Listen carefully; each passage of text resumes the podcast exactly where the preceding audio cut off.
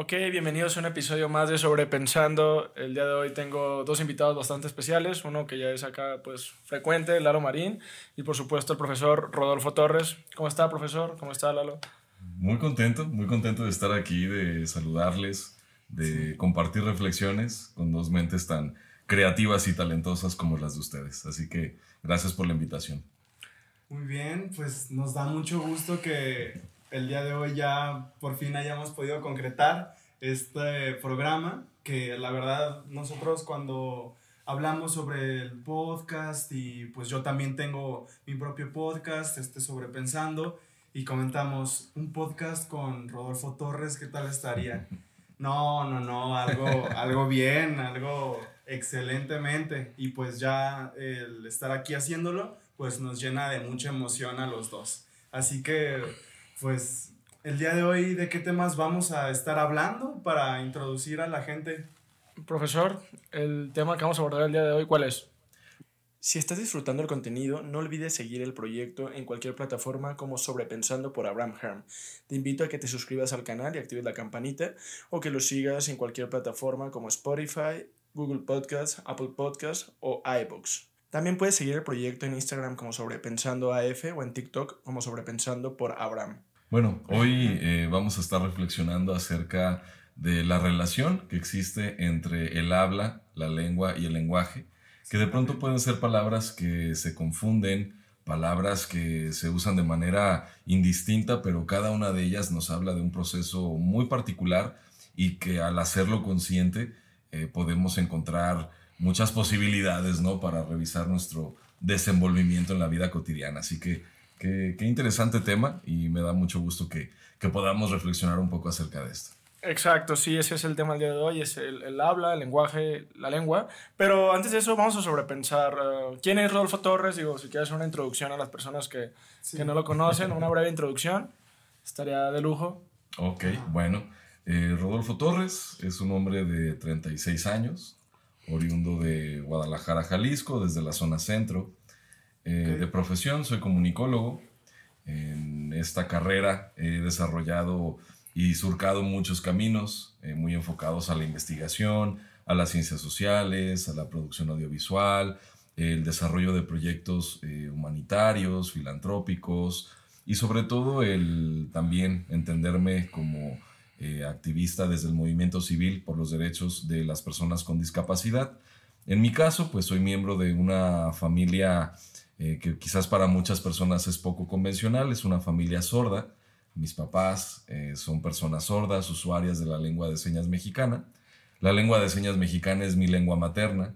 Aprendí primero a comunicarme con, con la LSM, como también se conoce, eh, antes, antes que usar el español. Entonces, desde ahí pues tengo como este interés muy personal e incluso profesional por trabajar por los derechos humanos de personas con discapacidad, en el caso de mis padres, discapacidad auditiva.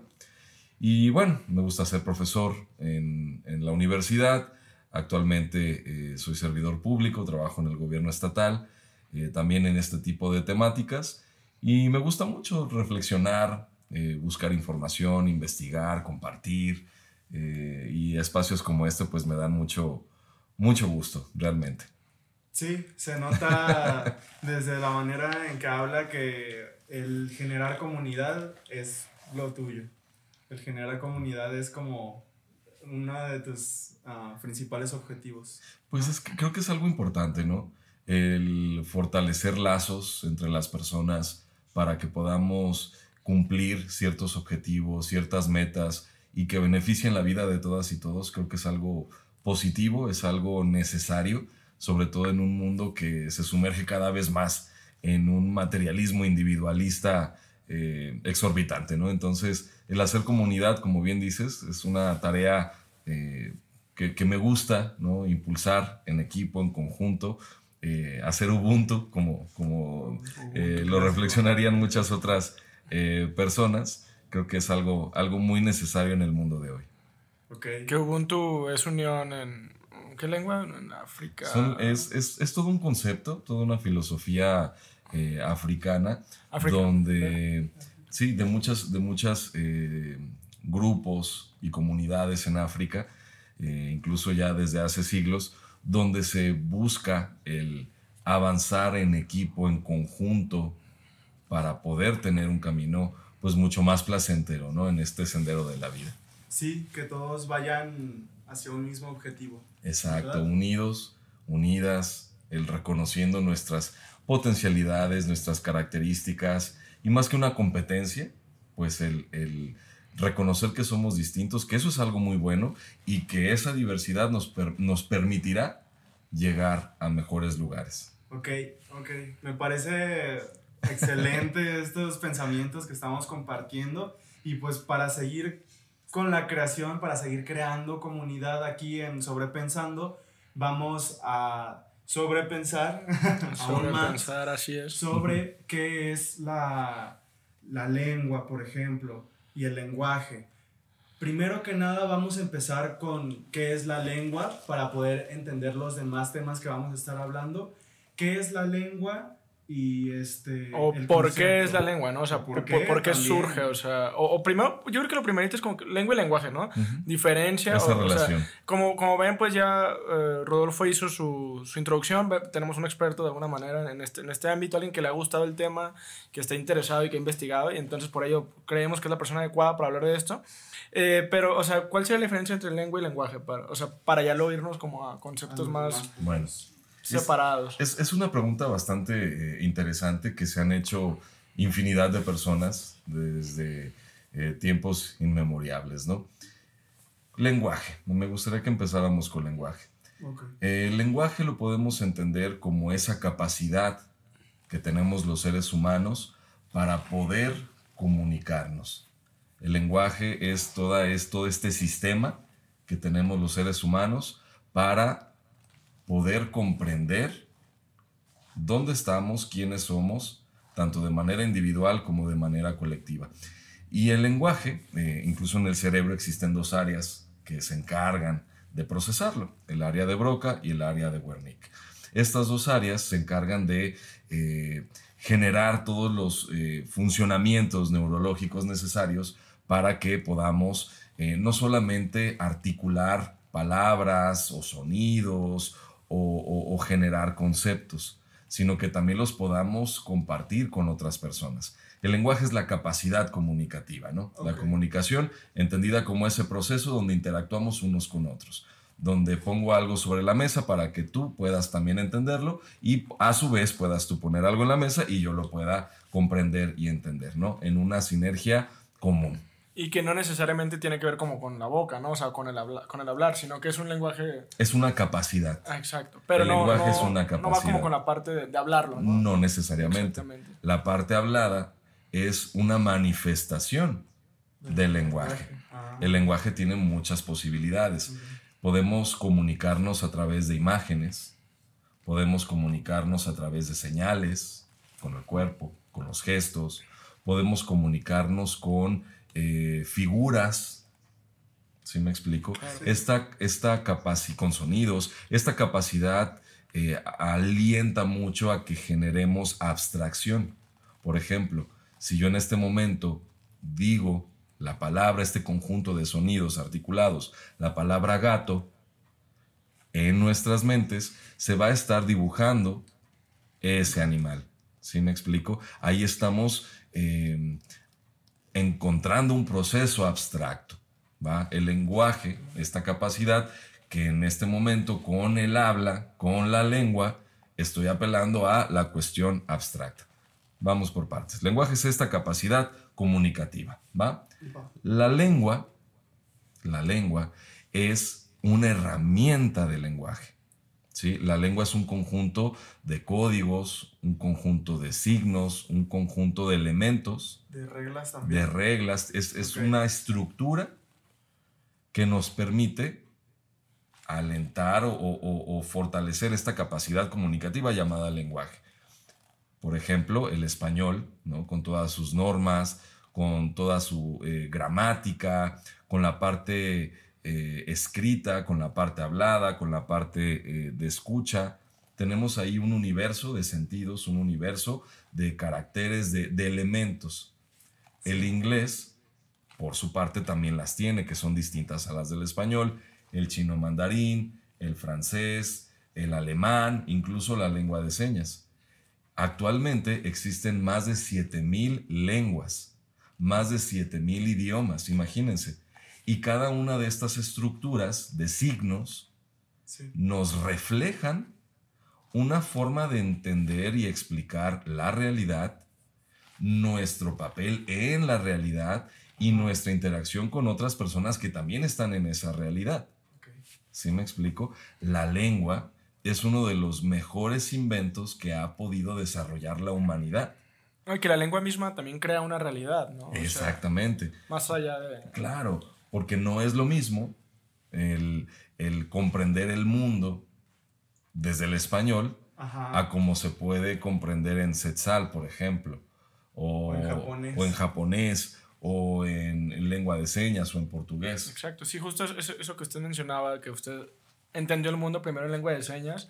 Digo, pues es algo. Yo no sabía eso, esa parte así específicamente, de que primero había aprendido la lengua de señas. sí. Pues, o sea, sí, sí es algo choqueante porque dicen, no manches, o sea, o sea es como una, una manera de, de, tener un primer paso a la realidad distinta, ¿no? A lo que estamos acostumbrados. ¿no? Claro, porque las lenguas son nuestro primer contacto con la realidad. Y aquí hay que reflexionar sobre qué es la realidad, ¿no? La, realidad, la realidad está determinada por la forma en la que la explicamos y la entendemos y nos concebimos dentro de ella. Aquí podemos notar que la lengua o las lenguas tienen un componente social indispensable. No podemos separar la cuestión del lenguaje con lengua, van de la mano. Lenguaje es mucho más amplio. Lengua es una, una parte del lenguaje. Sí. Y regularmente pues tiende a, a ser hablado, aunque también hay lenguas visogestuales, como la lengua de señas. Hay lenguas, por ejemplo, que son ágrafas. ¿Qué significa eso? Que son idiomas o lenguas, que me atrevo a decir que son sinónimos, que no tienen una, una versión escrita.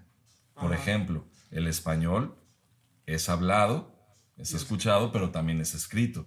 Lo mismo el inglés, lo mismo el francés y demás. Pero hay muchas lenguas que no necesariamente se escriben. Entonces, no por el hecho de que no se escriban, es decir, que sean ágrafas, significa que valen menos. Durante muchísimo tiempo y por cuestiones políticas, de, conquistas, de dominación y, toda esta parte, eh, pues siempre se ha demeritado mucho a las lenguas que son ágrafas. E incluso se les ha dicho eh, palabras inferiores, ¿no? Por ejemplo, esas son, eh, no son idiomas, ¿no? Son, son intentos de...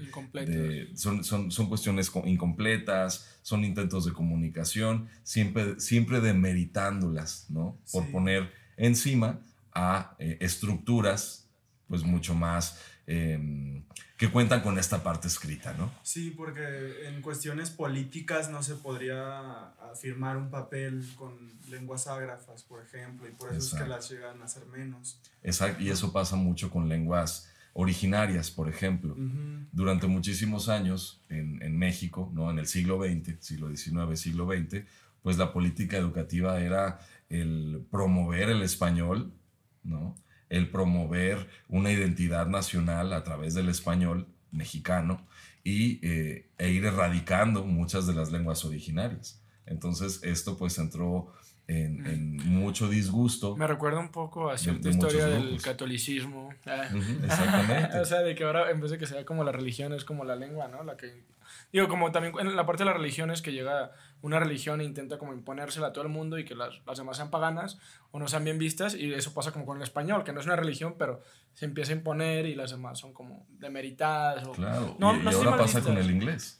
Incluso ahora pasa con el inglés, no propiamente con con, el español, ¿no? En cuántos lugares ya no se habla eh, español, por ejemplo, estando en México, en muchas empresas, en muchas escuelas, donde se le está dando más entrada a, este idioma, por ejemplo. Es verdad. Porque es el idioma de la, del globo, ¿no? Para los negocios, para eh, entrar en, esta dinámica de, de economía y de política y de cultura, pues ya es prácticamente un requisito el hablar inglés. Claro, sí, es una dominación cultural, ¿no? O sea, tal cual. Sí, ¿y qué, qué, más decir en contra de eso? Porque no puedes ir eso no puedes ir en contra de la corriente porque es para los negocios.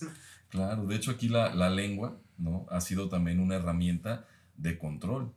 La lengua es una herramienta de dominación, porque la lengua moldea nuestro pensamiento, la lengua moldea nuestras actitudes, la lengua moldea nuestra forma de entendernos a nosotros mismos y entender a los demás. Claro. Entonces es, es importante que eh, reflexionemos acerca de esto y eh, hagamos, nos hagamos dueño de nuestra lengua, nos hagamos dueño de nuestras palabras. Claro, o sea, no el, usted pensaría que no es lo mismo pensar en español que pensar en japonés que pensar en chino, ¿no? O sea, no, no es lo mismo. Cada quien tiene una... O sea, el simple hecho de que tú hables un idioma ya tienes una realidad distinta, ¿no? O sea, yo, yo como, como hablante japonés, aunque sea Abraham, ¿no? Que tenga la misma familia, lo todo, este, las mismas cosas, yo como hablante de japonés no voy, a, no, no voy a ver la realidad de la misma manera que en español, ¿no? O sea, claro, porque esa estructura de signos llamada japonés te ayuda a ver la realidad o entender la realidad de otra forma. Por ejemplo, en mi caso, yo nací con la lengua de señas y para mí la lengua de señas mexicana, la LSM, pues la asocio también con una cuestión eh, muy personal, muy afectiva, es la lengua de mis padres, es la lengua de, mis de mi familia y muchas de sus historias y vivencias personales están filtradas con esa lengua y con los conceptos abstractos que se hacen desde esa lengua. Y cuando yo utilizo esa lengua, pues hay una faceta de mí. Cuando hablo español, cuando pienso en español, no dejo de ser Rodolfo, es otra faceta de mí. Y igual si habla inglés, ¿no? O sea, sería exactamente, es un Rodolfo diferente, pero no igual. O sea, es otra faceta de Rodolfo. Ajá, exactamente. Y así sucede con todos nosotros, con todas nosotras. El hecho de que tú te desenvuelvas en un idioma te eh, muestra facetas de ti y no necesariamente tienen que estar peleadas. De hecho, lo habitual, ¿no? O, hacia donde vamos en el mundo, pues es a, ser personas bilingües o trilingües, ¿no? En, este caso. hacia allá va, sobre todo porque vivimos cada vez más sociedades interconectadas, procesos mucho más eh, interdependientes y requerimos el, el, poder tener esta, esta capacidad ¿no? comunicativa, esta capacidad lingüística de poder conectar con otras personas a través de una herramienta llamada lengua. Entonces ahí creo que podemos diferenciar, ¿no? Lenguaje como esta capacidad humana para comunicarnos, para procesar la comunicación. Existen muchas formas de encontrar el lenguaje a través de imágenes, a través de sonidos, a través de palabras, a través de idiomas, ¿no? Y las lenguas o la lengua son los idiomas, estas estructuras lingüísticas con sus reglas, con su gramática, con su historia. Con sus Biblias, ¿no? exactamente, exactamente. Eh, entonces, básicamente podemos afirmar, ¿no? Que el lenguaje llevaba existiendo mucho antes de la lengua. O sea, no si mucho antes, pero ya había un lenguaje. O sea, los, comunica los humanos ya se comunicaban a través de un lenguaje y todavía no había una lengua, probablemente porque todavía estaban en ese proceso de evolución, ¿no? Pero la lengua todavía tarda. O sea, la, el lenguaje precede a la lengua, ¿no? Claro, porque el, el lenguaje es una capacidad que nuestra mente, ¿no? como seres humanos, como Homo sapiens, ha permitido nuestro desarrollo. Entonces las lenguas fueron eh, formándose a través del tiempo, a través de un consenso, para explicar la realidad. Por ejemplo, ahí tenemos un árbol, pero no tenemos todavía una palabra para referirnos a eso o un sonido para referirnos a eso, pero ambos, los tres, estamos frente a ese objeto que está ahí. Entonces establecemos un acuerdo para llamarle con los sonidos ¿no? generados por nuestras cuerdas vocales como árbol. ¿no? Y cuando ya no estemos frente a esto y digamos árbol en nuestra mente, de manera abstracta, referiremos a esa parte de la realidad. Es, es un proceso súper complejo, un proceso muy rápido, ¿no? que también ha permitido nuestra evolución. Por eso las lenguas o los idiomas siguen todavía eh, creciéndose, desarrollándose, evolucionándose, porque nuestra realidad ¿no? cambia constantemente y nuestra relación con ella también. Así es. Y de eso vamos a hablar un poquito más adelante. Ahorita pues estamos entrando en un tema bastante interesante. Como ya dejamos en claro qué es el lenguaje y qué es la lengua, ahorita estamos empezando a reflexionar un poco cómo el lenguaje, bueno, cómo la lengua influye en la manera en la que pensamos. Y bueno, si bien ya estamos diciendo que si tú hablas japonés de nacimiento y yo hablo español de nacimiento, pues vamos a entender la realidad de diferentes maneras. Pero también, por ejemplo, hay cosas muy específicas que tiene este, cada idioma, ¿no? Eh, para entender la realidad. Por ejemplo, ayer antes del podcast hablábamos de cómo los inuits este, ven la nieve no solamente como un concepto, sino tienen 40 palabras diferentes, algo así, ¿no? Para referirse a la nieve. Y los inuits, eh, para muchas personas, ¿no? Llamados esquimales, que aquí volvemos a este punto de que la palabra también es una herramienta de control. La palabra esquimal se desarrolló desde una perspectiva eh, eh, centro europea, ¿saben? Para referir a alguien que es diferente. O también la palabra huichol, ¿no? que se genera desde una perspectiva y cosmovisión europea para referir a, a, los Wixárika, que utilizan esa palabra para referirse a sí mismos. En este caso, los Inuit, efectivamente, tienen más de 40 formas, imagínense, más de 40 palabras para poder explicar el fenómeno físico de la nieve. Entonces, eso nos habla de que también hay una experiencia humana eh, muy desarrollada, arraigada, que se transmite de una generación a otra y que pues al no estar nosotros ahí, pues somos incapaces de poderla identificar como ellos o ellas lo hacen. Aquí el abrirnos a esa otra explicación del mundo, como lo encierra esta lengua, pues nos, nos enriquece también.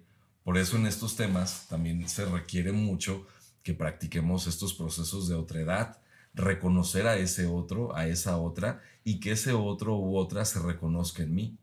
Somos distintos, tenemos idiomas distintos, lenguas distintas, culturas distintas, pero nos reconocemos como humanos. Entonces es ahí donde podemos aprender unos de otros y lo que tú ves de la realidad me lo compartes y lo que yo veo de la realidad te lo comparto. Eso nos hace mm, tener un entendido y una experiencia de la realidad mucho más compleja como seres humanos. Y este caso de, de los Inuits, pues es bastante eh, interesante, ¿no? Y que refleja esta parte. Más que eh, cerrarnos a, decir, no, eso no es un idioma o es un dialecto, ¿no? Como mucha gente diría. ¿no? Es otra cosa, sí. Porque son cuestiones ágrafas, insisto. Eh, más bien hay que reconocerlo como lo que es, una lengua. Y donde hay lengua, hay cultura. Donde hay cultura, hay una sociedad. Fíjense la relación que existe en estos conceptos donde hay lengua, hay cultura y donde hay cultura hay sociedad. Ya entramos a un punto más interesante también. Ya entramos este ahí a, filosofar, ¿no? sí, claro que Porque existen las sociedades. Mm, o sea, sí, donde hay lengua y cultura y donde hay cultura y sociedad. Sí, sí, sí. O sea, al final de cuentas yo creo que todo esto, o sea, todos estos como atisbos pues de, de la lengua vienen incluso desde las pinturas como rupestres o arte parietal, que esas son como las primeras maneras que se encontraba de, de, generar como un lenguaje, como algo así como escrito, ¿no? O sea, como, como dice usted, de que...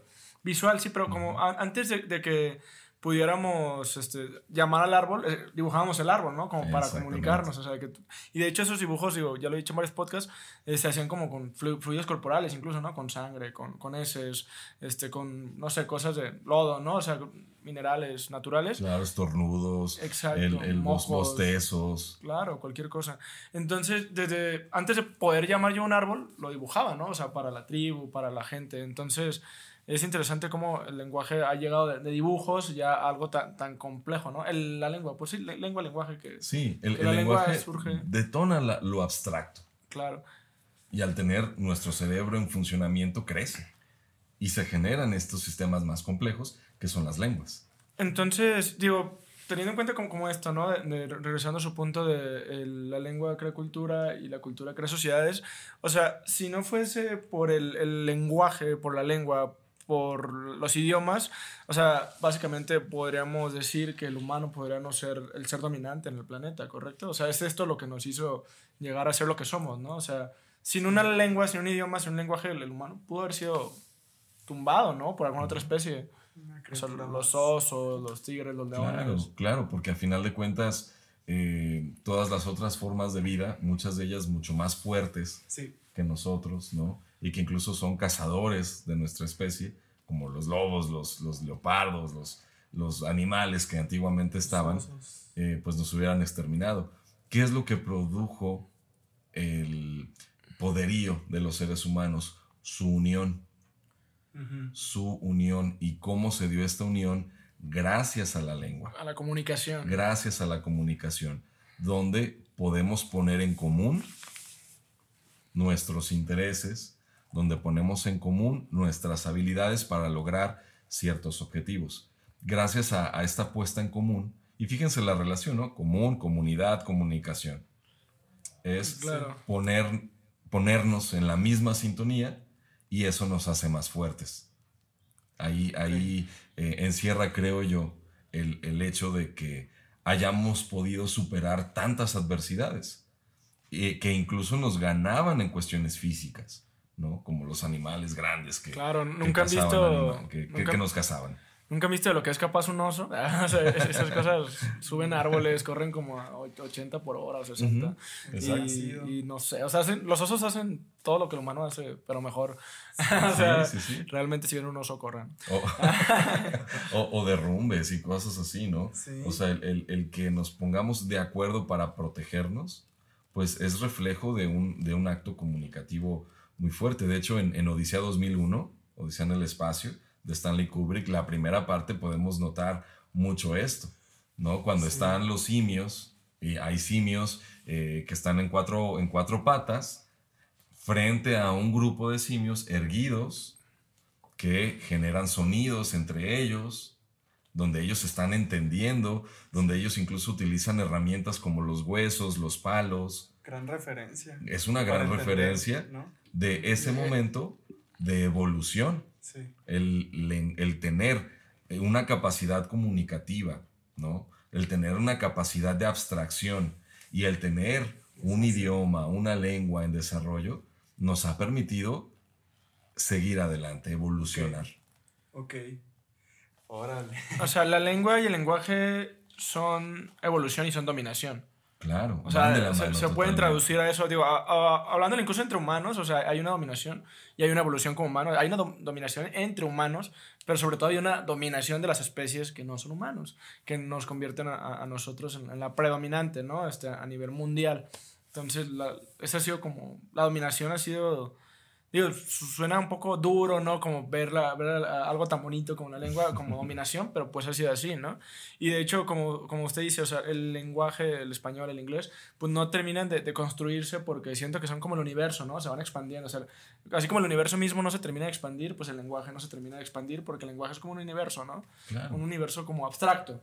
Y, e incluso hay palabras que, que no terminan por darnos esta satisfacción total de explicar lo que sentimos o lo que ah. vemos. Como amor. O lo que razonamos. O incluso tú puedes estar sintiendo algo y no hay alguna palabra que lo pueda describir. Ya, ya entiendo. Es ahí donde las lenguas, los idiomas, se pueden ver limitados. Mm. En español hay una palabra muy bonita, lo inefable. ¿Qué significa eso? Aquello que no se puede explicar con palabras. Lo inefable. Lo inefable. Sin embargo, muy posiblemente en algún otro idioma, en alguna otra lengua, puede existir una palabra precisa para explicar eso que tú estás sintiendo, pero que desde tu eh, estructura lingüística no encuentras una palabra. Yo conozco otra palabra que es en japonés y es komorebi y trata de la luz que se filtra a través de las hojas de los árboles y que te brinda un calor especial. O sea, la luz que entra a través de las hojas de los árboles y que la sientes. Y que, te brinda. Pero fíjense qué curioso. O sea, una palabra en japonés y todo lo que tuvo que decir Lalo en español para, para explicarnos eso. Eso es algo muy poderoso de las lenguas, que encuentran aspectos de la realidad, ¿sí? Que, se pueden compartir entre que, que las podemos compartir entre seres humanos. De hecho, la, la, palabra más concisa del mundo, eh, la, la, estaba buscando porque sí lo ubicaba, pero está muy larga, es mamilapinatapay, mamilapinatapay, es de la tribu de los yamanas de Tierra de Fuego en Argentina. Y eh, pues tiene el récord Guinness, ¿no? La palabra más concisa del mundo. Significa una mirada entre dos personas, cada una de las cuales espera que la otra comience una acción que ambas desean, pero que ninguna se anima a iniciar. Oh, ¿Cuál es la palabra?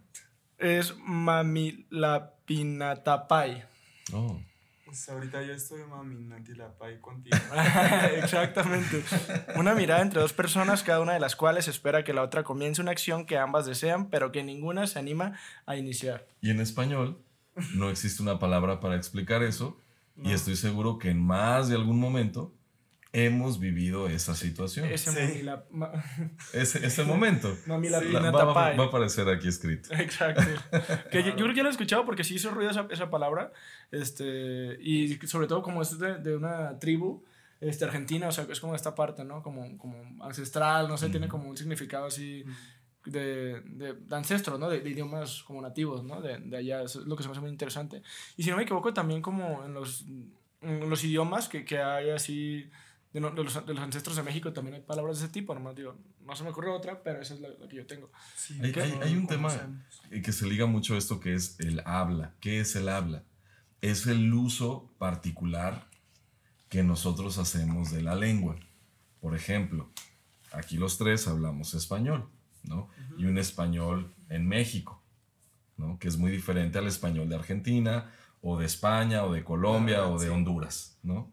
El habla es el uso particular que yo hago de mi idioma. Eh, por ejemplo, eh, un médico o una médico tiene cierto argot, ciertas palabras, ciertas frases, que a lo mejor eh, alguien en ingenierías no, o alguien que está despachando en una tienda, ¿no? con su manera de hablar, habla muy distinto a quien está en la construcción, por ejemplo. Una persona mayor habla muy distinto a como habla un niño o un joven el, uso particular que hacemos de la, lengua se le denomina habla. Entonces aquí es muy rico conocer también el, habla de las personas, porque eso te da muchas herramientas o muchos elementos para conocer a la gente. Por ejemplo, puedes notar a través del habla, a lo mejor, pues, qué carrera tiene esa persona, o, ah, o si estudió o no, o a qué se dedica, o, de qué zona geográfica de nuestro país es, ¿saben? el habla es este uso particular. Claro. Dentro del habla entra el acento también. Exactamente. Mm, exacto. Es el uso particular que cada quien le da, ¿no? al, idioma. Exacto. Y, y sí, de hecho, pues puede haber personas que tengan un, habla como muy sencillo y otros que tengan un habla. Y eso no, no por eso quiere decir que sean personas como como sencillas de mente, sino que me refiero es como pueden tener un habla muy sencillo y hay quienes tienen un habla muy complejo, ¿no? Que te, puede dificultar más entenderle o comprender, no sé. Y, y el habla y, y, el ser sencillo creo que eh, no necesariamente sea algo malo. Ajá, sí, yo eh, igual lo pienso. Es, creo que e, el ser sencillo nos lleva a, a ser como muy concretos y claros en muchas cosas y a veces es lo que necesitamos, ¿no?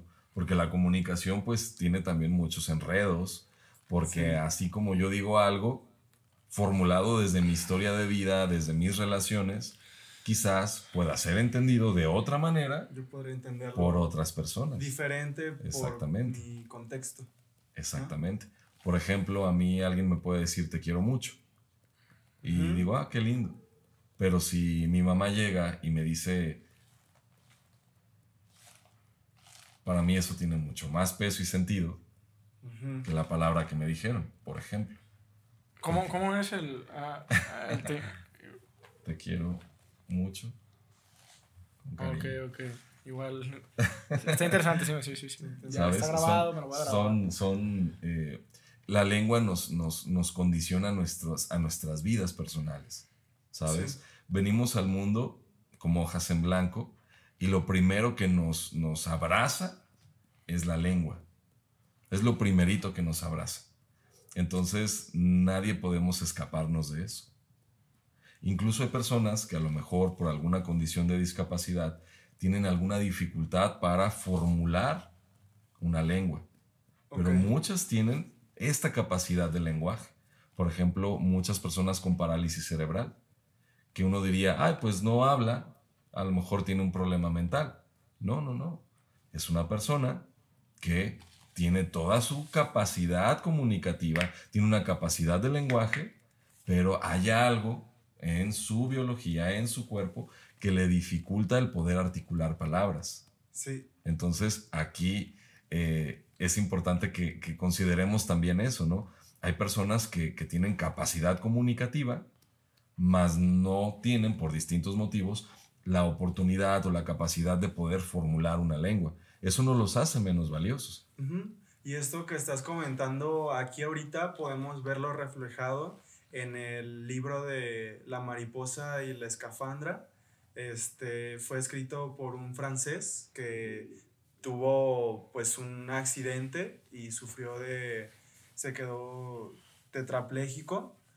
Y él quería contar su historia de vida, así que pues es un libro corto, pero que él escribió con ayuda de su enfermera, indicándole las, este, las letras en un pizarrón. Y así fue como él escribió su libro y en francés se llama Le Papillon et l'escafandre y pues en español ya se los comenté. Les debo el autor, se los voy a dejar aquí, pero pues es un libro escrito por una persona en condición pues tetrapléjica, discapacidad. discapacidad. Y pues es un libro que ha motivado a muchísimas personas este, en su vida, pues.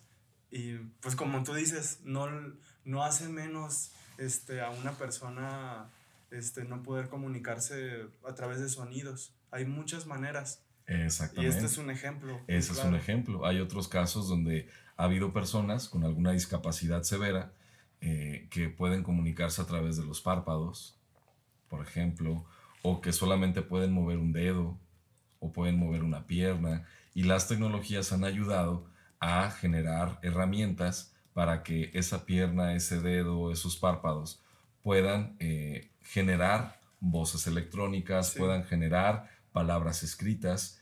Y aquí una parte importante de las lenguas, pues es también la, parte eh, escrita porque la escritura permite que la lengua perdure, que la lengua llegue a otros lugares y sobre todo que se pueda, pueda tener esta permanencia a través del tiempo.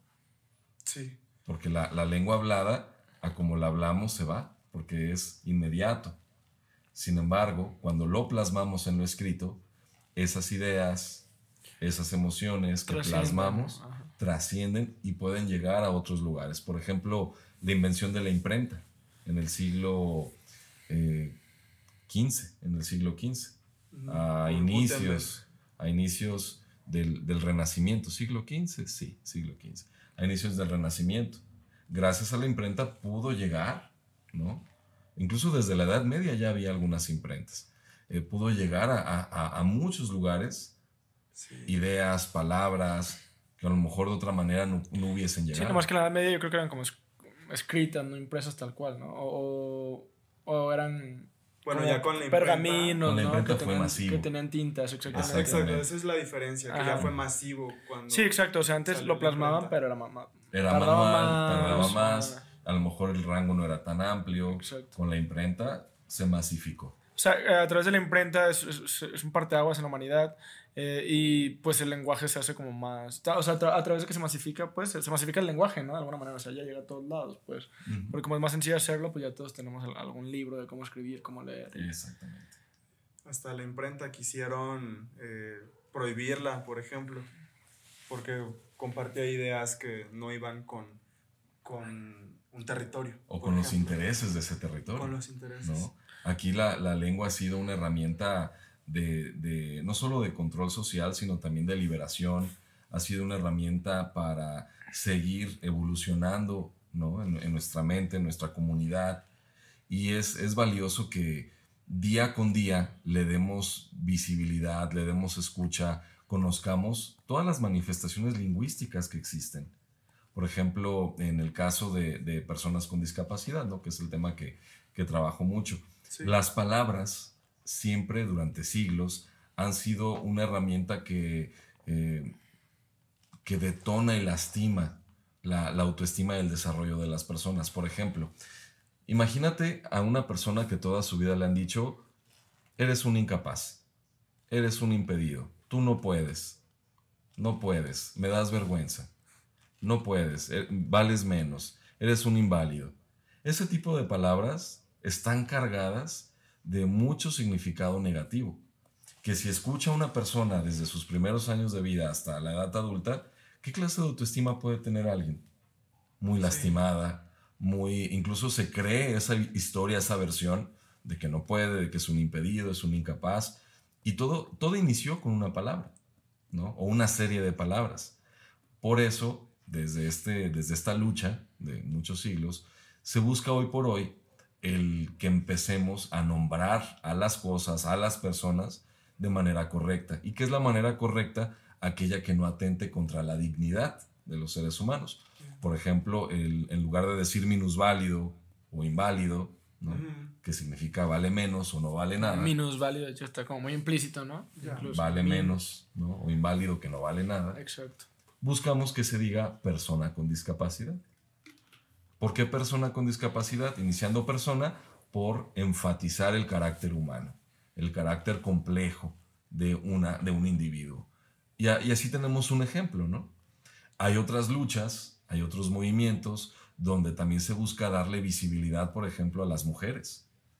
En el español, al menos, no, no sé en los demás idiomas, pero al menos en el español, el español neutro o palabras neutras regularmente son palabras que tienen género masculino. Por ejemplo, decir todos. En el todos están implícitas mujeres y están también los hombres. Sin embargo, eh, toda esta reflexión ¿no? de las colectivas y el movimiento feminista pues nos dicen, hey, también existimos, lo que no se nombra no existe. Claro. Desde nuestra cultura, desde nuestra vida cotidiana.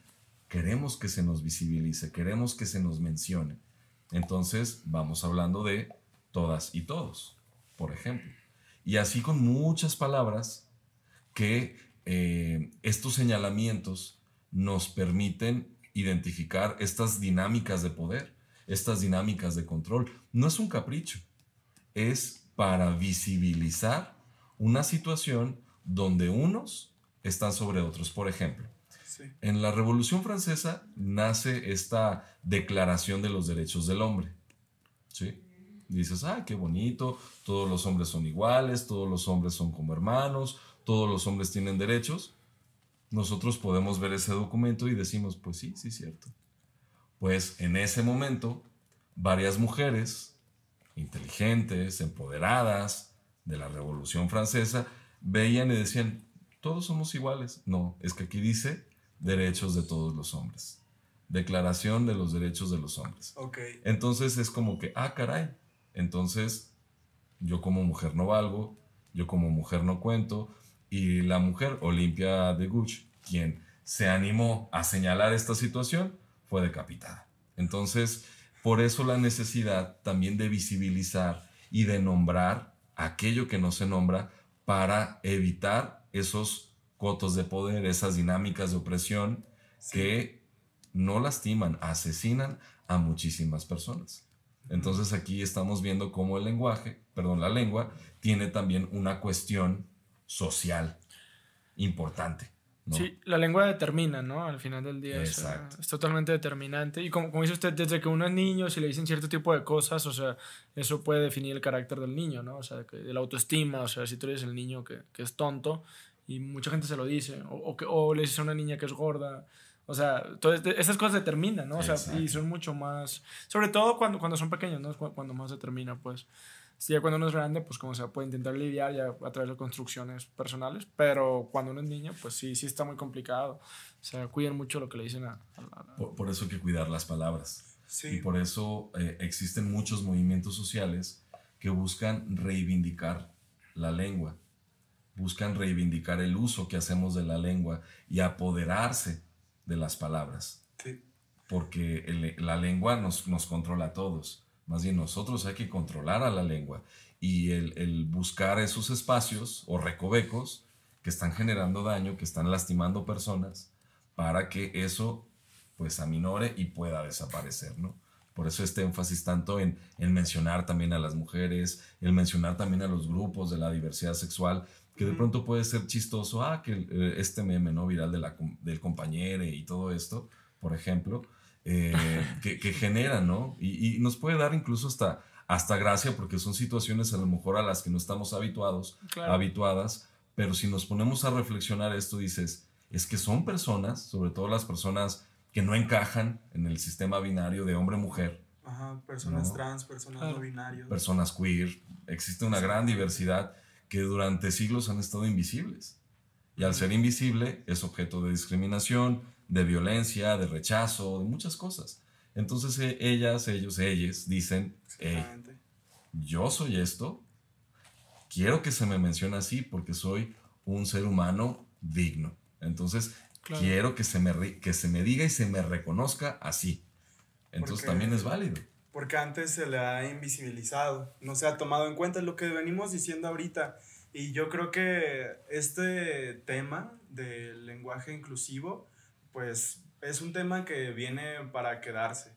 No crean que es algo como, bueno, en mi experiencia, en mi opinión, no creo que sea algo como de moda o como que sea algo pasajero y que ya en unos años vaya a desaparecer en mi opinión, esto es algo que viene para quedarse, porque esto pertenece, este, esta evolución de la lengua eh, viene por parte de personas que habían sido invisibilizadas por muchísimo tiempo y que ahora se están apoderando de la lengua. En vez de que la lengua rija a estas personas, pues ya es hora de apropiarse y de que pues siga evolucionando Exacto. El idioma español, el inglés. Y, que todas y todos y todes aprendamos de todos los seres humanos, que escuchemos todas las voces, todas las historias, porque lo que se ha visto, perdón, lo que por ejemplo, eh, lo que han vivido y han visto las mujeres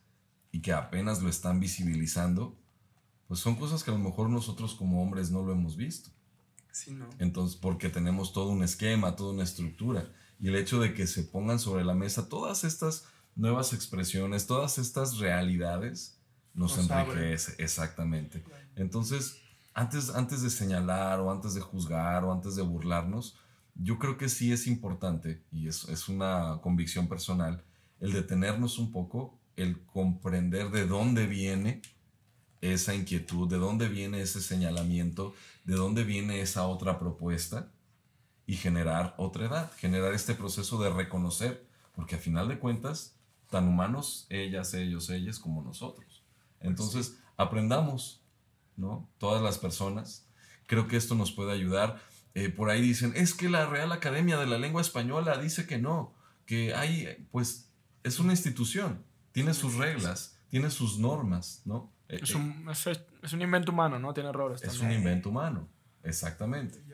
Tiene errores y tiene fortalezas. Y aparte, digo, sobre todo, mucha gente este, pues saca eso, no, es que, que, yo no voy a utilizar tal palabra porque la Real Academia no, no lo acepta, pero también es la misma gente que habla como quiere, ¿no? Y que utiliza palabras como acá, de que ya te las sábanas, para qué cobijas, qué milanesa. Muchos, muchos modismos en inglés. Exacto, entonces es como de que en su lenguaje así de diario utilizan palabras que, que ni existen, o que, que curado, o no sé, ¿ah? o, o, se, o, se, ponen felices porque Cantinflar ya es oficial, pero, o sea, con lo realmente importante, como que, digo, ¿dónde está, ¿dónde está la congruencia?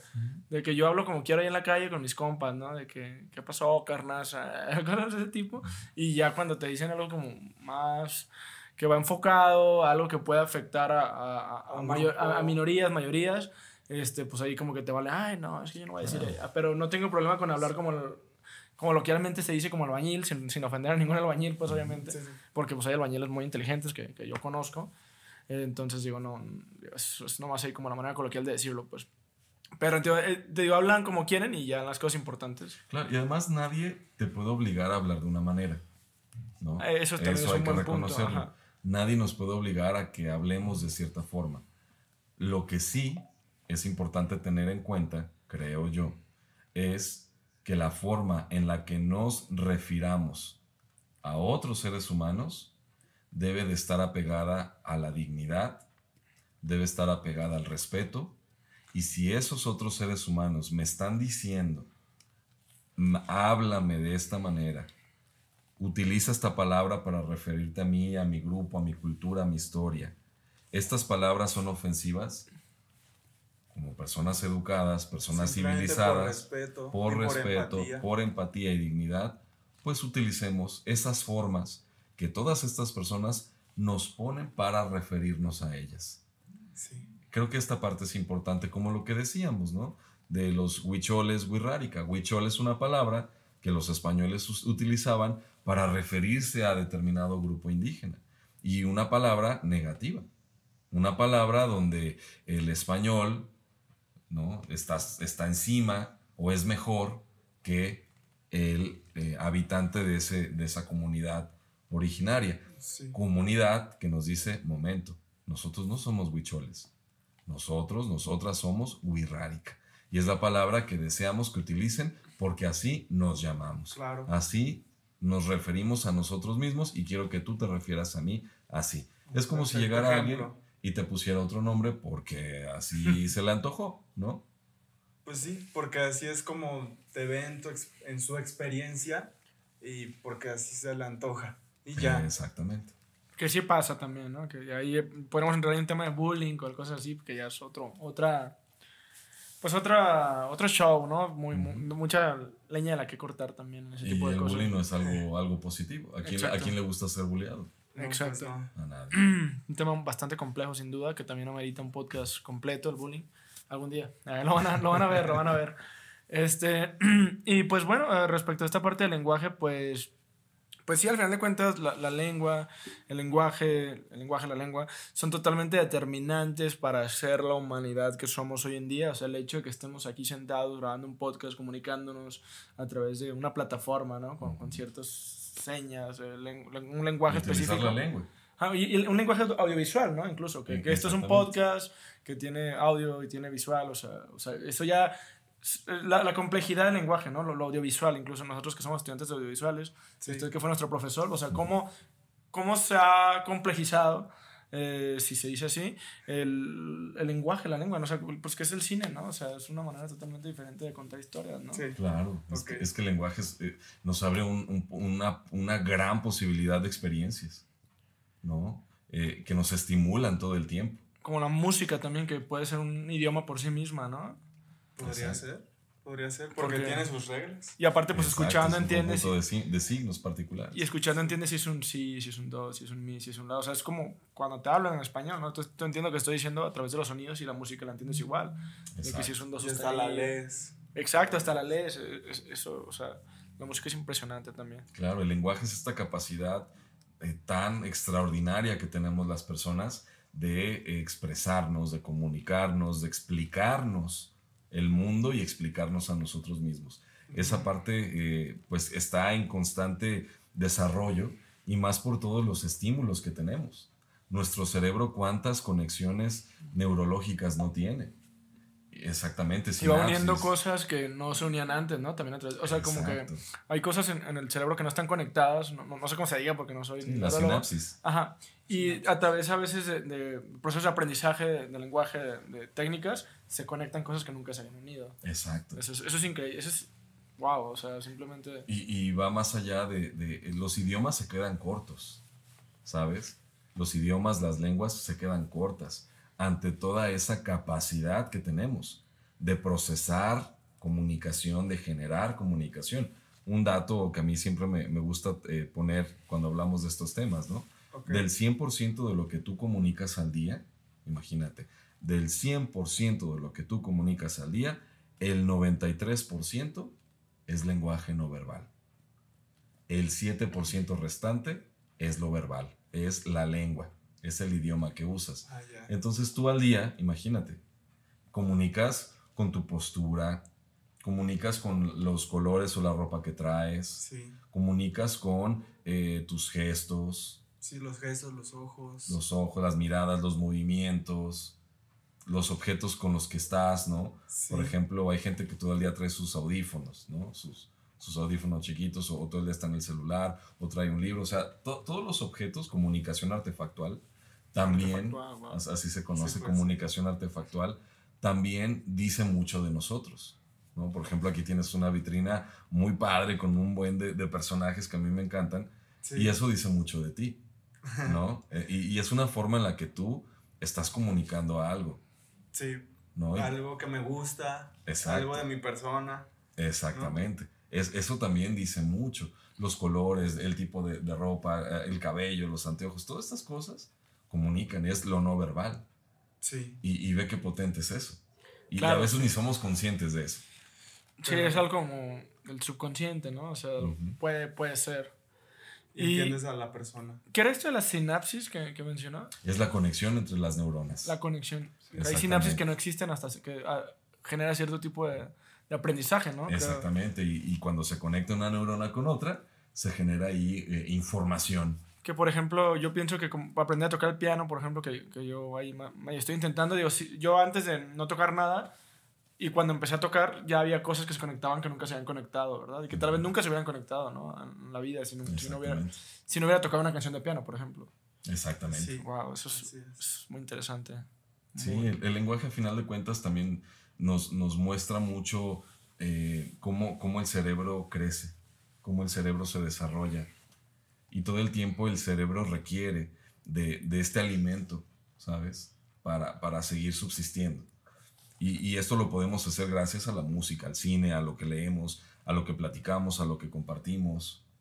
Eso es algo muy padre. A, a nuestro entorno donde nos Exacto. desarrollamos, Exacto. ¿verdad? Y ahora, si, te- si tú te das la oportunidad de abrirte a una o más de las 7000 lenguas existentes, pues imagínate todo el conocimiento que está ahí. Sí. Todos los. lo que se conecta, ¿no? Dentro de nosotros. Claro, y hay gente que es muy buena, incluso para aprender varios idiomas, ¿no? Los, los políglotas. Hay gente que habla tres, cuatro, cinco idiomas. Yo realmente veo esos casos y digo, cielos, ¿cómo le hacen? Ah, ¿No? pues yo ya comprendo la realidad desde tres cosmovisiones diferentes. Ah, ¿Cuáles son? Este, francés, inglés y español. Y japonés también estás ahí medio estudiando. Ah, bueno, bueno, algo básico. Pero no, Sí, esas sí. tres sí. Pues yo también sé poquito. Sé inglés y, y sé- estoy aprendiendo portugués, que creo que es el que tengo más avanzado. Bien, bien. También he intentado francés, pero sí, sí, sí, se, me, se me complica, se me complica poquito. Pero sí, sí, sí ha habido avance, nomás no ha habido tanta constancia. Sobre todo con el inglés, pues ah, todo, todo bien. Usted, profe, pues aparte de la lengua de señas mexicana, Ujú. ¿también la, la domina en inglés? Bueno, lengua de señas mexicana, desde luego el español. Inglés, mm, tengo acento no nativo, pero- entonces Ok. eh, de pronto me Pero siento sabe extraño. Pero es lo que, lo- el acento es lo. Lo importante es entenderlo, ¿no? Entenderlo y darse a entender. Claro, Sí, eso es supuesto. importante. Y estaba estudiando portugués también. Portugués es muy bonito, la verdad. Sí, yo se lo recomiendo bastante. romance. Y, y es, es muy, muy útil. De hecho, también estuve practicando un poquito japonés. Este, y estuve aprendiendo las letras. Pensé que iba a estar más difícil eso de las letras en japonés, pero vi que las letras en japonés cada... Es como, son como de dos en dos, ¿no? O sea, es como ki, hi... Kanji. Ajá, algo- kanji, exactamente. O sea, y es como ka, o sea, no es como una sola, no es como A, es como ki, ka, no sé. Ah, es no me acuerdo mucho, la verdad, pero sé que, son, palabras. sé que son de dos en dos. Y que, y algo así, no ko, Sí, sí, sí. Bastante interesante. Pero sí, portugués se lo recomiendo bastante. Sí, si quieren bonito. aprender una tercera lengua o segunda lengua, portugués es totalmente amistoso, totalmente bonito. La verdad es, es un Es- a mí me parece que es muy alegre, Sí, sí. ¿verdad? Fíjate, yo como, como hablante, como hispanohablante, pues, eh, eh, yo escucho a la gente hablar portugués y se me hace como muy lindo, como muy, muy suave, como que siento que las cosas se conectan como que muy resbalosas. No sé, se me hace interesante escuchar a la gente hablar portugués porque suena bonito, no sé. No sé si ellos en español pensarán lo mismo de nosotros, no creo, pero creo que tiene una particularidad ahí con, con las yes, con las ju, ja. Es que cada, cada lengua tiene eh, una relación muy fuerte con pues toda una cultura, ¿sabes? Con toda una eh, historia humana que ha pasado de una generación a otra. Hay eh, lenguas que te eh, llevan a ser más festivo, más alegre. Hay lenguas que te llevan a ser más concreto, que te llevan a ser más metódico, frío. Cuando yo estudiaba justamente portugués, la maestra de Sao Paulo nos decía, eh, es muy curioso porque el portugués es un idioma para la fiesta, así nos decía. El inglés es un idioma para los negocios. para el trabajo. El alemán es un idioma para la tecnología y la guerra, así nos decía. El francés es un idioma para enamorarse. Y el español es un idioma para eh, conectarse con Dios. Ella nos decía eso. Y, y se me hacía bastante- lindo porque de alguna manera esa eh, clasificación eh, pues refleja un poquito como el, el, carácter, ¿no? Cultural, eh, emocional de, de, de, quienes hablamos, ¿no? Una lengua u otra. Eso es algo muy, eh, muy interesante, ¿no? Como, como la lengua no nada más es este conjunto de, de signos en específico, sino también, pues es una plataforma emocional, ¿no? De, de, de muchos seres humanos con los cuales podemos conectarnos. Sí, es cierto. claro, claro, no, o sea, es, es, es increíble, o sea, creo que eh, el simple hecho de que no pudiéramos como, como, comunicarnos, como tener una lengua, un lenguaje, imagínate, que no pudiéramos, que pudiéramos sentir algo y no decirlo, o sea, como, como ser así como prehistóricos, pues, y sentir algo y no decirlo, sería algo como que algo que te tienes que tragar, ¿no? Porque no lo puedes decir, o, o cómo lo demuestras, ¿no? O sea, a lo mejor ah, los, los, ancestros, los que no hablaban, pues se comunicaban a través de los actos, ¿no? Un acto comunica, ¿no? El hecho de que yo te cuide, yo te provea, yo te, no sé, lo que sea, yo, yo traiga comida, este, pues ya es un, estás demostrando como, no sabes cómo decir que, que quieres a alguien, pero lo estás haciendo a través del acto. Hay una conexión ahí. Exacto, o sea, a través de los actos es un, es un lenguaje también. Por eso ya ves que está como la, la frase cliché, ¿no? De que, de que no basta con decir que te aman, sino que te lo demuestren, ¿no? Exactamente. y ya pasamos a la parte como de la acción, ¿no? De, de, de la demostración.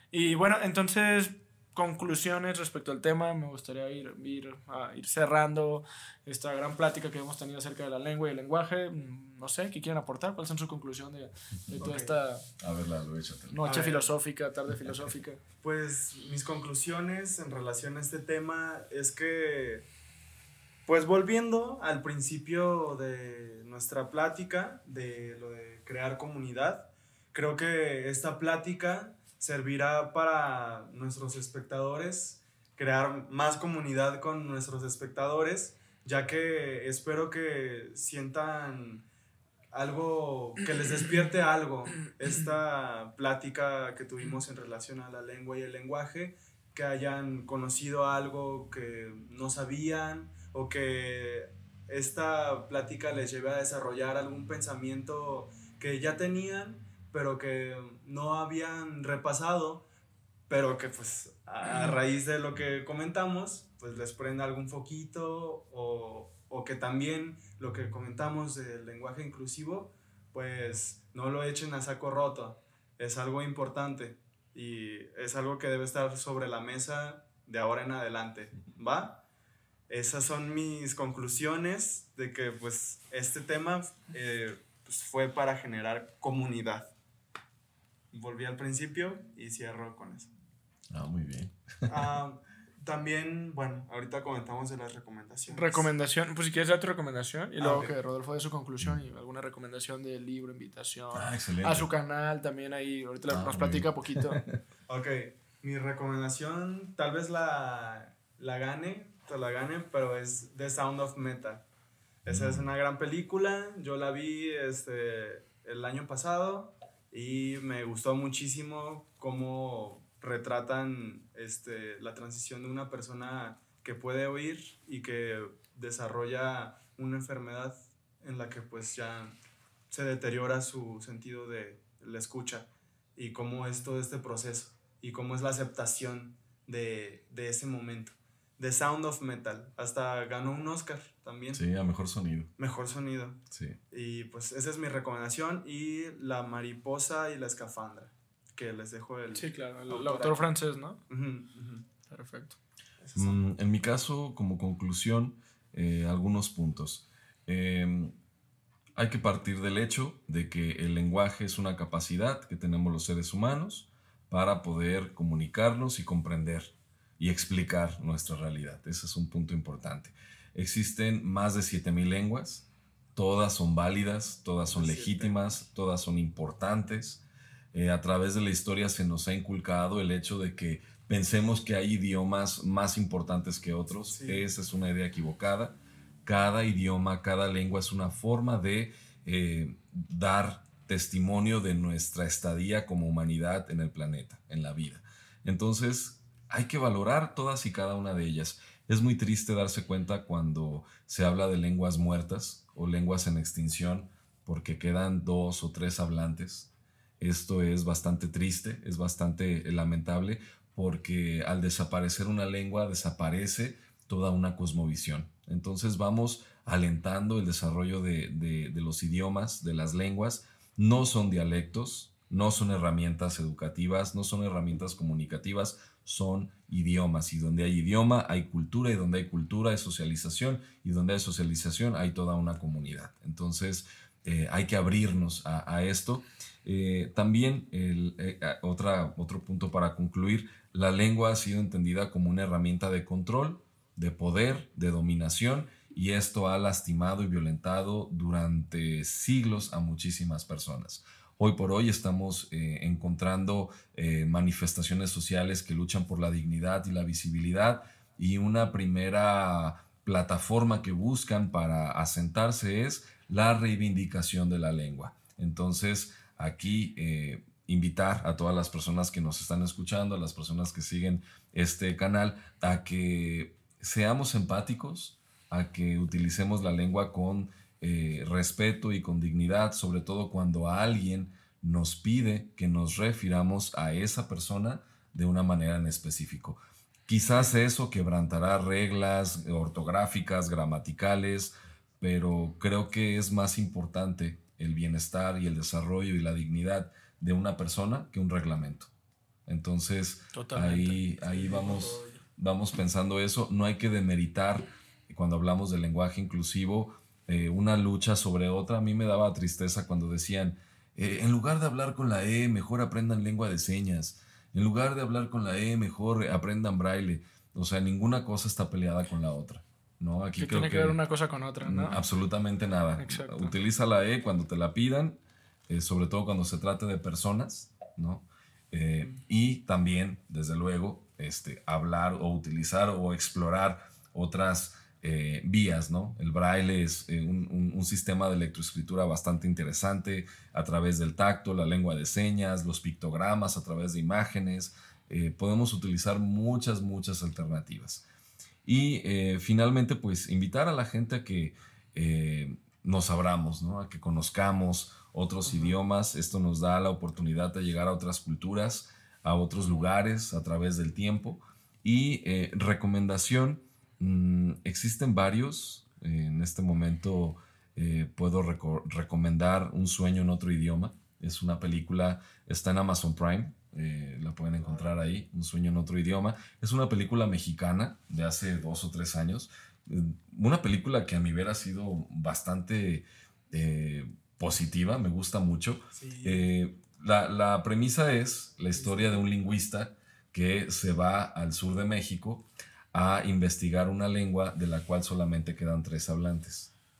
Entonces, eh, pues imagínense, de esos tres hablantes, y no es un spoiler, aparece en los primeros 15 minutos de la película, muere uno y los dos restantes tienen más de 30 años que no se hablan. Entonces el investigador pues busca generar un encuentro entre esas dos personas para poder documentar la existencia de ese idioma. Entonces eh, ahí vemos cómo eh, detrás de los idiomas hay historias personales, hay historias de, mucho dolor, de mucha pasión, de, situaciones ancestrales, ¿no? Entonces, Un sueño en otro idioma, se las recomiendo. Eh, no tengo ahorita el nombre del, director, pero es una gran, gran película, créanme que no se van a arrepentir. Esa ganó Arieles. Ganó Arieles en su momento. Esa es una película. Hay otra película eh, que se llama eh, Babel de González Iñárritu. Ahí podemos encontrar también mucha diversidad de idiomas, haciendo honor al, nombre de la película. Y también podremos encontrar aspectos interesantes ¿no? sobre la, la, conexión entre las personas. Que yo definiría a Babel como Amores Perros Internacional. sí, Por ahí la, la, mezcla de historias. Sin spoilers, pero pues como la, la dinámica ¿no? de, de las historias que se entrecruzan. Eh, como que voy a hacer Amores Perros, pero más. ahí está. Y en YouTube pueden encontrar eh, El Niño Salvaje. Eh, es también la historia inspirada en un caso de la vida real. En Francia, en el siglo XIX, criado por lobos en el bosque. Entonces, eh, cuando lo encuentran, tiene 12 años, el niño no tiene una capacidad eh, lingüística desarrollada, se desarrolló con lobos, imagínense.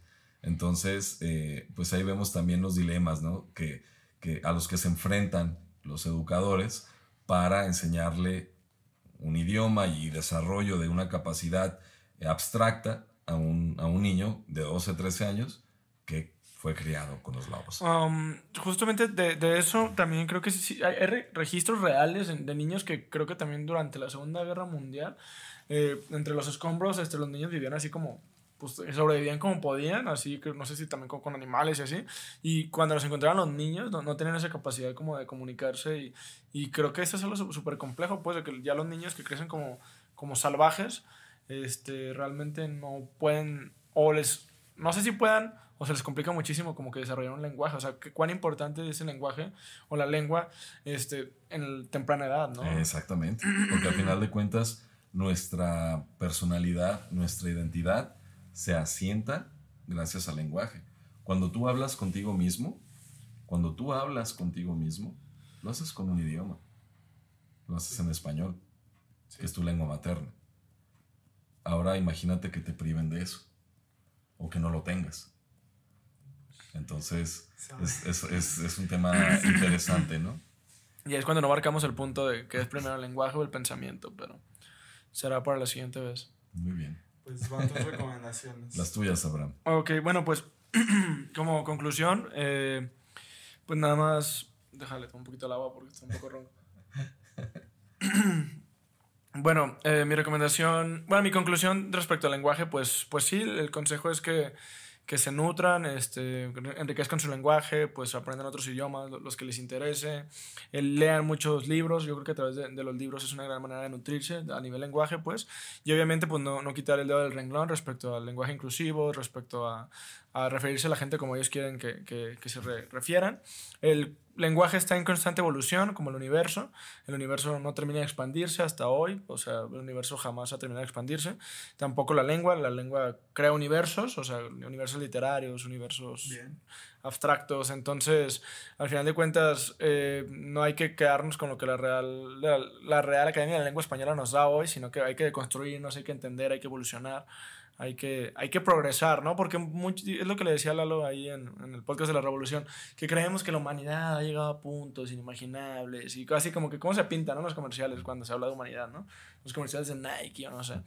Este, pero pues, o sea, vivimos en una sociedad en la cual hace unos, no sé, 80 años la, la, mujer todavía no podía votar, o sea, entonces dices, o sea, no manches, hace 80 años es, absurdo, ¿no? Que, que, no hubiera una validez para un, un, pilar tan importante de la sociedad como lo ha sido la mujer, ¿no? O sea, como, o sea, la mujer simplemente es no sé, o sea, el pilar base, es, es, increíble, ¿no? es algo como indescriptible, o sea, que no podrías honrar con palabras. O sea, ah, faltaría una palabra, ¿no? Que, que hablara lo, lo, importante que es la mujer. Y hace, no sé, menos de 100, de 100 años no estaba votando, o sea, ¿qué, qué tipo de, O sea, hay lugares, que también lo decía, hay lugares donde las mujeres están tapadas, hasta casi casi hasta los ojos por, por machismo, o sea, por dinámicas super arcaicas, o sea, eh, a lo que me refiero es que, qué lenguaje o qué lengua se, que quieren transmitir a través de, ese tipo de, de, idiomas, ¿no? O sea, o, a través de ese tipo de, privar, ¿no? O sea, a lo que me refiero es, no, o sea, ¿qué, ¿qué, somos, no? O sea, realmente estamos súper atrasados, ¿no? Como humanos, entonces no, no caigamos en, en esos conformismos de que no, que la lengua, ¿no? Realmente nos queda mucho por aprender y pues una manera de, de mejorar pues es aprender a través del lenguaje y pues esto, ¿no? O sea, enriquecerse y, y aprender a deconstruirse, no destruirse, sino deconstruirse y ser autocríticos con, con, uno mismo, por qué creo lo que creo, por qué digo lo que digo, por qué siento lo que siento, por qué odio lo que odio y por qué amo lo que amo, ¿no? O sea, entender si realmente vale la pena, si realmente me trae un bien, si realmente hace bien a los demás lo que hago, ¿no? O sea, estoy generando una comunidad o estoy generando una individualidad, ¿no? Lo que Abraham dice, en pocas palabras, es que cuestionense, cuestionense todo lo que piensan. Exacto. Y partamos de la premisa del respeto. Exacto. Tal cual. Eh, y bueno, mi recomendación, yo me quedo con sus recomendaciones principalmente. Me gustaría recomendar, ahorita que hablamos tanto de lenguaje, de significados y, de nuevas maneras de ver la vida, yo recomiendo leer el libro del perfume, porque digo, no, no, no muy enfocado al lenguaje, pero me gusta mucho cómo el perfume, o sea, lo lees y, y el, el, autor te planea, te, te plantea como 3000 olores distintos, o sea, como cosas que te, te dan significado, te da significado no, porque literal tiene, es absurdo la, la, cantidad de olores que te presenta ahí, olores que ni siquiera sabes que existían, y como que a través del lenguaje te, te lleva un montón de sensaciones, o sea, yo, yo jamás me, me, habría imaginado que había olores de, de madera, de no sé qué, no, es, es, es, es algo... Es algo que te abre la perspectiva muy... Ah, es, es, un viaje, es un viaje. El perfume es algo que, que creo que nadie más... Nunca he leído nada, nada así antes. Está muy... Está cortito y está chido. Y pues no sé, siento que a través del lenguaje te, pues, te, te transmite mil sensaciones, mil olores. O sea, esa es mi recomendación, no sé, porque las de ustedes son más, a, más apegadas y también las voy a ver. Pero eso, eso es mi, mi conclusión. Okay. Excelente. Entonces, pues nada, eh, agradecer por, por tenernos aquí el día de hoy. Muchas gracias a Rodolfo Torres por su participación en el podcast del día de hoy. Eh, no mencionó su canal de YouTube. ¿Quieren Ah, mencionar algo ahí para.? Ah, tengo un canal de YouTube. eh, me enfermé y no lo pude seguir. Lo voy a retomar en enero. Es Cine y Discapacidad. Ahí estaremos. compartimos. Se llama varias- Cine Indis- in- Cine y y, Discapacidad. dis- y Discapacidad. Ajá, cine y discapacidad. Ahí eh, compartimos algunas reseñas, algunas críticas y reflexiones de películas donde se habla de discapacidad. Entonces, invitadas, invitados, invitades. Excelente. Cine y, dis- y Discapacidad. Lo vamos a poner aquí. Ya saben, también el canal de Lalo es Estación Ale- Aleatoria, donde también está subiendo ahí contenido. Gracias. Eh, y pues bueno, pues ahí ponemos lo- los links, ponemos los nombres para que vayan y chequen. Pues no queda más que agradecer por haberse quedado hasta el final. Esperemos les haya gustado mucho este podcast. Déjenos sus comentarios, por favor. ¿Qué opinan sobre los temas que estuvimos hablando? ¿Ustedes tienen alguna experiencia personal en relación a estos temas que comentamos? ¿Cuántos idiomas hablan? ¿Qué idiomas les gustaría aprender y por qué? Compártanos, compártanos porque queremos leerlos. ¿Ok? Entonces, pues agradecerles una segunda y última vez para decirles que nos vemos hasta la próxima. Hasta luego. Muchas gracias por escuchar este podcast.